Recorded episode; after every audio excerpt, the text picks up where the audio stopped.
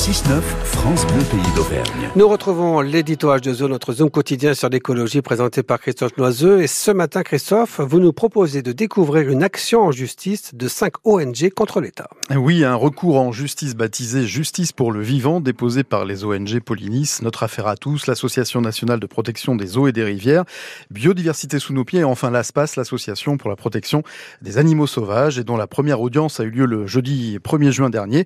Ce recours visant à faire condamner l'État pour carence fautive et sera étudié prochainement. Mais qu'est-ce qui est reproché à l'État? Eh bien, il est reproché à l'État et au gouvernement actuel une défaillance dans la mise en place des procédures d'évaluation des risques et d'autorisation de mise sur le marché des pesticides chimiques de synthèse, pesticides massivement utilisés dans l'agro-industrie et l'agriculture intensive, précisent les 5 ONG.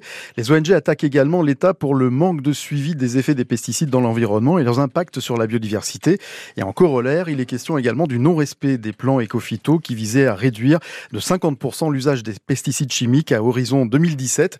Aujourd'hui, non seulement la France n'a pas réduit cet usage dans l'agriculture, mais se maintient en tête des pays les plus utilisateurs avec en moyenne 3,5 kg de pesticides par hectare de terre cultivée. Et quelles sont les conséquences de ces produits sur l'environnement? Elles sont multiples et surtout elles sont connues. On ne compte plus les études, les enquêtes, les prélèvements qui attestent que les pesticides ont des impacts sur l'eau, l'air, les sols et bien évidemment la biodiversité associée, sans rajouter notre santé d'ailleurs. Et récemment, pardon, une équipe du site d'information d'Hugo Clément Vatica s'est rendue au Sénat pour recueillir l'avis des sénateurs sur l'impact des pesticides sur la biodiversité à l'occasion de la venue du ministre de l'Agriculture. Et après une réponse du genre circulé, il n'y a rien à voir du ministre de l'Agriculture Marc Fesneau sur la question des pesticides sur la biodiversité. On va avoir, on va avoir du mal euh, à avancer dans la caricature. La journaliste Marie Lecoq a interviewé le sénateur PS du Gard, Denis Boide, au sujet de la disparition massive des oiseaux dans la campagne française.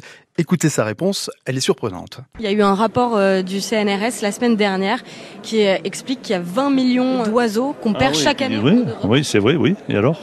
Ah bah oui, et alors, on s'en fout, on n'est pas des oiseaux.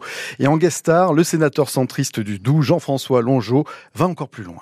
Faut arrêter de tirer sur les agriculteurs, qui est une agriculture propre chez nous. Vos oiseaux, c'est pas moi qui les tue. Je ne suis pas un assassin et, et vous n'êtes pas une sainte. Je ne suis pas un scientifique, je n'ai pas fait d'études, mais je m'en porte bien. Et je m'en porte très bien. Étonnante comme réponse. hein. L'agriculture est propre, je ne suis pas scientifique et je m'en porte très bien. Je précise que le sénateur Jean-François Longeau préside la commission développement durable du Sénat. On peut craindre que ce soit durablement pollué, donc. Rappelons que le Sénat a adopté d'ailleurs le 17 mai dernier une disposition qui doit permettre à l'exécutif, sous certaines conditions, de suspendre une éventuelle interdiction de produits phytosanitaires prononcée par l'Agence nationale de sécurité sanitaire. Je crois qu'on peut dormir tranquille et qu'il ne faut pas s'inquiéter pour l'avenir. Et comme le chantait si bien les Clams, dans le futur, on sera pas très à l'aise au niveau du rectum. En tout cas, c'est balèze, il y a plus de verre dans les pommes.